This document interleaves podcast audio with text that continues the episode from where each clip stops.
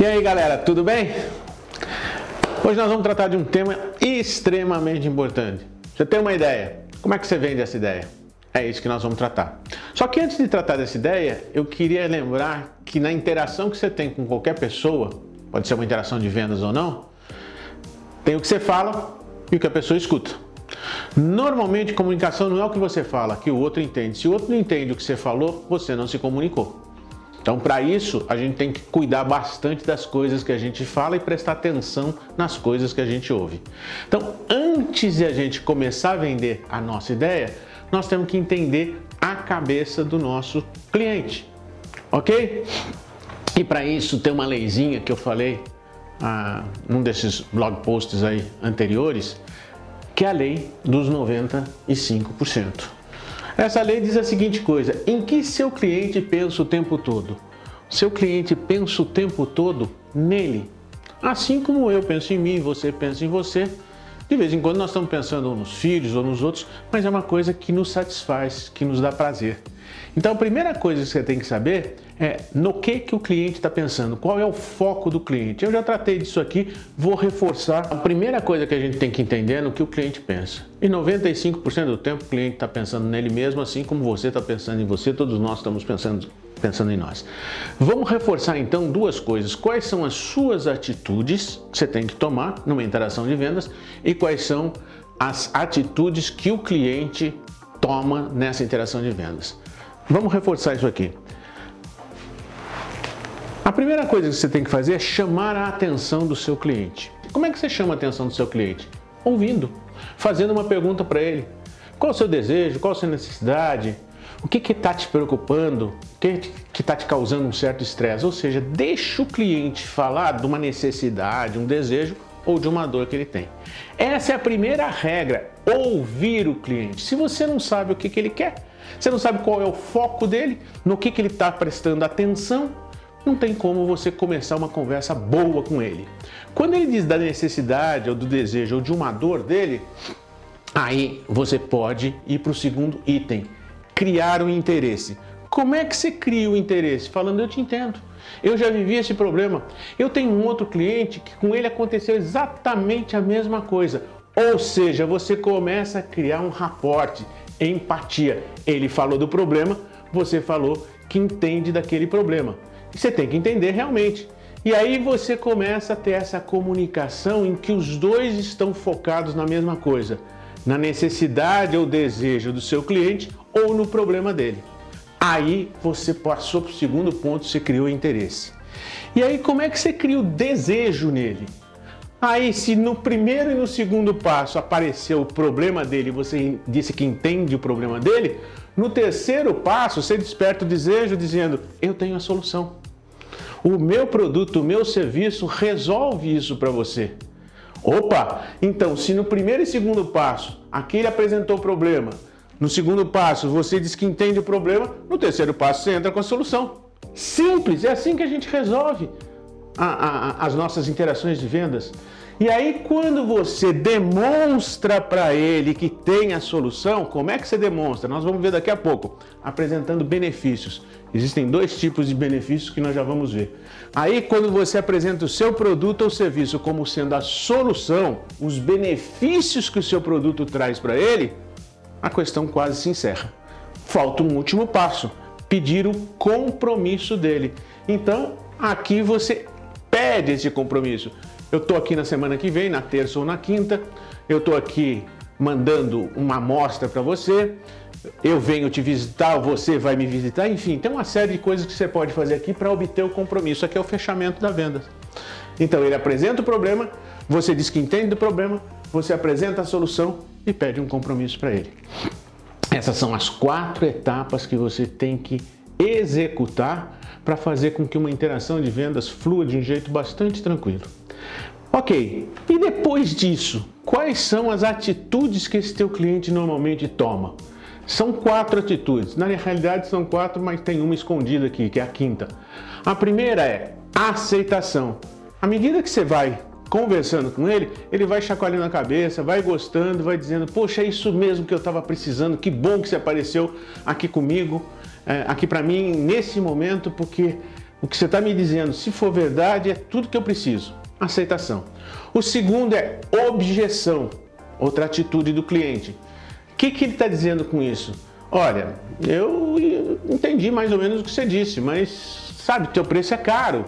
É, hoje não é possível. Ele começa a fazer algumas objeções. O que, que você faz com isso? Você contorna. Você vai mostrar mais benefícios para diminuir a objeção dele e ele vê as vantagens de ter você. Eu já tratei desse assunto com mais profundidade em outras, outros blogs nossos, né?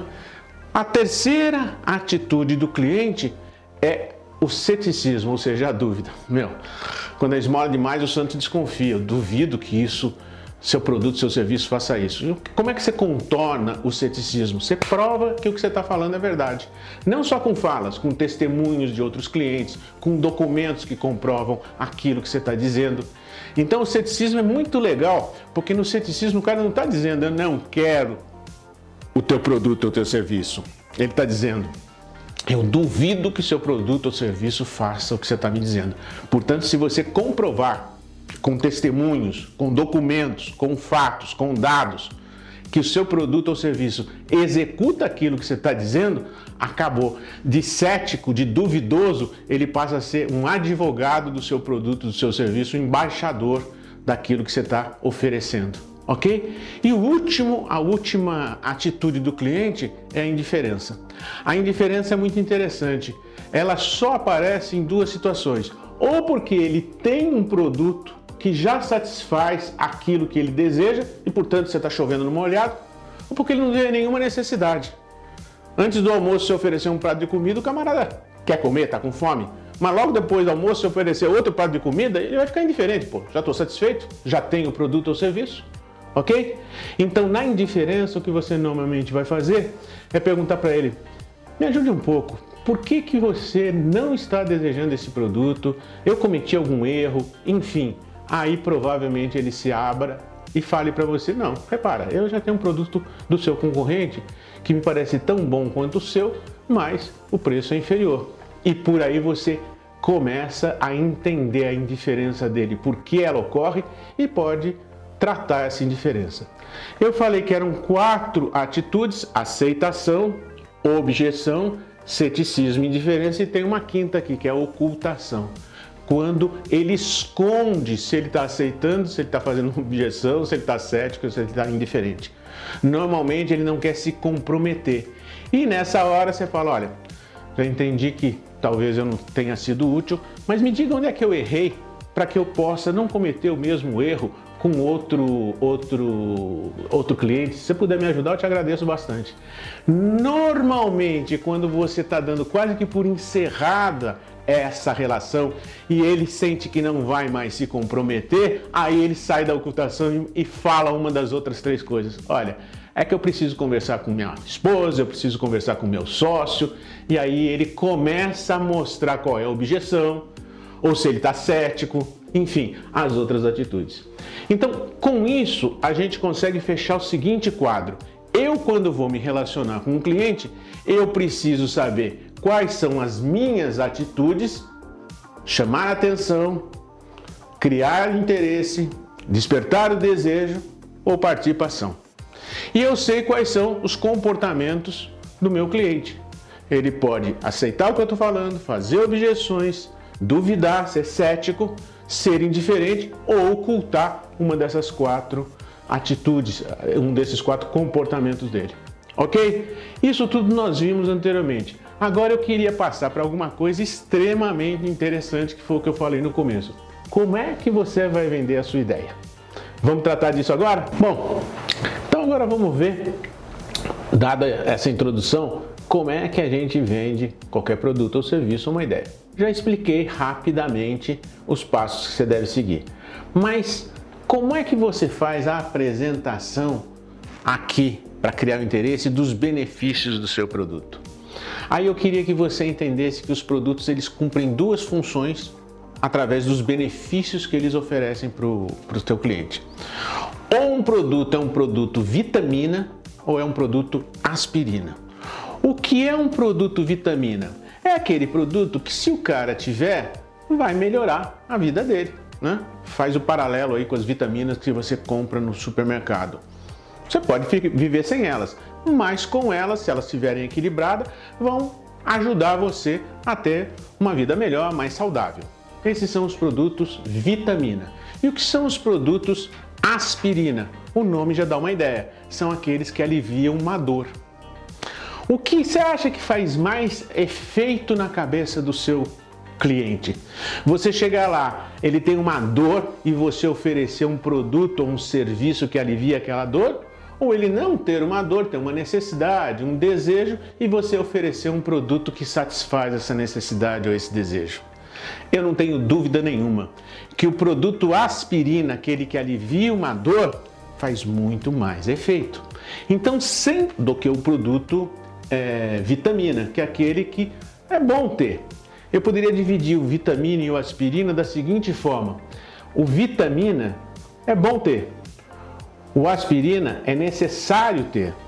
Em inglês, para não ficar muito sofisticado, mas para guardar, o produto vitamina a gente diria nice to have, é bom ter. E o produto aspirina, eu diria must have, eu devo ter. Então, sempre que você quiser criar conexão com o teu cliente, apresente os benefícios que são a pura aspirina, ou seja, que satisfazem uma dor. Aqui, na hora que você vai apresentar, veja qual é o problema que ele tem, estou falando em problema, não necessidade, não desejo, e apresente como o seu produto resolve aquele problema. Isso é matador. Se você está com uma dor de cabeça e vai na farmácia, se o farmacêutico começa a falar de todos os produtos que tem lá, você não está nem aí porque ele está falando. Você está com uma enxaqueca. Você quer um produto específico que tire a sua dor de cabeça. Por isso a gente está fazendo essa metáfora com aspirina. Agora, se você não tiver com dor de cabeça e for na farmácia, na hora que você está pegando uma coisa, outra passando caixa, você pega uma pilha, você pega uma bolacha, não tem nada a ver com farmácia, mas você pega essas coisas. Porque você ah, lembrou que aquilo é útil, você está precisando daquilo. Tá clara a diferença de um produto aspirina para um produto vitamina? Portanto, se ele apresentou um problema, às vezes ele apresenta aqui uma necessidade. Então você vai apresentar a solução para ele como sendo uma vitamina. Mas quando ele fala de um problema, aqui você apresenta a sua solução como sendo um produto aspirina. Ok? Isso é muito importante você levar em consideração. Bom, então eu cheguei num ponto em que agora eu já começo a resolver o problema do meu cliente. Tudo bem? Tudo bem. Mas tem alguma coisa mais que eu possa fazer? Tem. Outros concorrentes podem ter um produto que também seja uma vitamina ou seja uma aspirina para a dor do cliente. E aí, como é que fica? Se você for concorrer com esses caras oferecendo exatamente a mesma coisa, a briga vai ser por preço. E aí o bicho pega. Porque você, para ganhar esse cliente, provavelmente vai ter que baixar um pouco o seu preço. E quando você baixa o seu preço, o que ocorre é que você perde rentabilidade, perde possibilidade de crescer a sua empresa, porque você tem pouca, pouca grana, perde a possibilidade de contratar os melhores profissionais, perde a capacidade de criar, porque você precisa de recursos para fazer a, a, criação de novos produtos e novos serviços. Então, entrar na briga pelo preço com o seu cliente é uma desgraceira. Não dá para ser desse jeito. A única coisa que faz você sair dessa briga sangrenta pelo cliente através de diminuição de preço é uma diferenciação. E como é que você se diferencia dos outros se os seus produtos, seus serviços são similares? Só tem um jeito: entendendo o conceito de propósito. Propósito versus produto. O produto é algo que a pessoa deseja e quando você fala dele, você está dizendo o que, que o produto faz pela pessoa. Mas você não está falando por que, que você faz aquilo. Propósito vai muito além, é por que você faz algumas coisas. Isso é fundamental. Imagine que você tem uma banca eh, de frutas. As pessoas vão lá comprar maçã, vão lá comprar laranja, banana, seja o que for. A banca ao lado também tem frutas, as pessoas podem comprar maçã, laranja, eles vão ver a qualidade, vão comparar o preço, relação custo-benefício e vão optar. Isso é vender o seu produto. O que seria vender além do produto, vender o propósito? É dizer por que você faz aquilo. Então você vai dizer: as minhas laranjas, as minhas maçãs, as minhas bananas são cultivadas sem agrotóxico. Opa, isso é como você faz a coisa. O produto é maçã, laranja e banana. Como você faz? Você cultiva todos eles sem agrotóxicos. E por que, que você faz isso? Porque eu me preocupo com a saúde dos meus clientes e a saúde do planeta. Opa, isso muda totalmente o jogo, eleva o jogo. Então muita gente é capaz de ir na sua banca pagar um pouco mais por aquele produto ou serviço porque ele tem um propósito nobre. Ele cuida da saúde da pessoa a médio prazo. O que ele gasta mais naquele momento com aquele alimento, ele vai gastar menos com remédios. E a terra onde é cultivada não fica tão degradada. Então nós estamos ajudando, contribuindo para a salvação do planeta. Olha a diferença. Na minha banca, os produtos são cultivados sem agrotóxicos para salvar a vida do planeta e ajudar a você ter uma qualidade de vida muito melhor. Portanto, além de apresentar as vitaminas do seu produto, que melhoram a vida dele, além de apresentar a aspirina do seu produto, ou seja, os benefícios das aspirinas que tiram a dor dele, se apresenta um propósito nobre, elevado, que faça sentido na vida do cliente e ele começa a pensar: puxa vida, vale a pena pagar um pouco mais para ter esse conjunto de benefícios. Alivia minha dor, satisfaz algumas necessidades e desejos e ainda eu contribuo para uma causa nobre.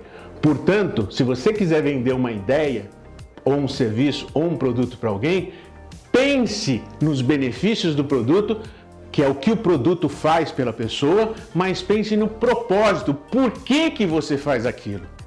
Essa é a razão fundamental que faz com que as pessoas adquiram um produto similar ao outro porque esse produto tem um propósito que o outro não tem. Pensa nisso que é muito importante. Isso vai diferenciar você. E o que existe de fundamental em marketing é diferenciação. Se você é igual a todo mundo, você tem que cobrar o preço igual ou menor. Mas se você tem algo que te diferencia, e o propósito é algo que diferencia e que é incopiável, não dá para o cara copiar aquele mesmo propósito porque essa marca passa a ser sua, esse propósito é seu, isso determina quem ganha o jogo no médio e longo prazo e quem está fora do jogo. Vamos resumir tudo isso que a gente falou aqui? Para vender sua ideia, é importante você pensar em propósito e confrontar com o produto. Para que você entenda bem, vamos dividir isso em quatro etapas. Propósito é a sua razão de existir, é por que você faz alguma coisa. Missão é a forma de realizar o propósito, é como você faz. E o produto é o seu negócio em si, é o que você faz. E a visão é onde você quer chegar. Portanto, você tem um propósito nobre, no exemplo que nós demos, de melhorar a qualidade de vida das pessoas, ok? Como você faz isso? Cultivando as suas frutas num ambiente sem agrotóxico, numa terra em que você não coloca inseticida. O que, que é o seu produto? São as frutas que você está vendendo. E onde você quer chegar? Você quer que os seus clientes tenham melhor qualidade de vida e o planeta seja mais saudável, ok? Então, quando você entende todas essas quatro etapas, fica muito mais fácil você se comunicar. Olha, eu quero que todo mundo tenha qualidade de vida. Para isso, eu ofereço frutas e não ofereço gordura, por exemplo. Agora, essas frutas são melhores que as frutas que você encontra por aí porque elas são cultivadas num ambiente sem agrotóxicos. E por que, que eu faço isso? Porque eu estou preocupado com a saúde das pessoas que compram os meus produtos e estou preocupado com a saúde do planeta. Percebeu? Fica muito mais fácil. Não fale apenas do que é o seu produto ou serviço, né? apenas dos benefícios que ele traz. Isso é muito importante, claro que é muito importante, porque resolve uma dor ou satisfaz uma necessidade ou um desejo. Mas como você faz isso para a pessoa entender, ah, isso é verdade o que ela está falando? E por que você faz isso, muda o jogo e diferencia você da sua concorrência. Não esqueça disso, isso vai fazer você angariar cada vez mais clientes que se tornam advogados. Quando você tem um propósito claro, você tem mais clientes, os clientes são mais satisfeitos, eles indicam seus produtos, eles se tornam advogados dos seus produtos. Tudo em torno de você cria uma aura extremamente poderosa de alguém que está preocupado com o contexto todo, não apenas de vender um produto ou um serviço e receber o dinheiro por ele, mas sim de ficar perene e crescer de forma sustentável é, os seus negócios, ok? Pensa nisso que isso é muito importante, isso vai te ajudar bastante. Espero que você tenha gostado e aguardo você no próximo podcast.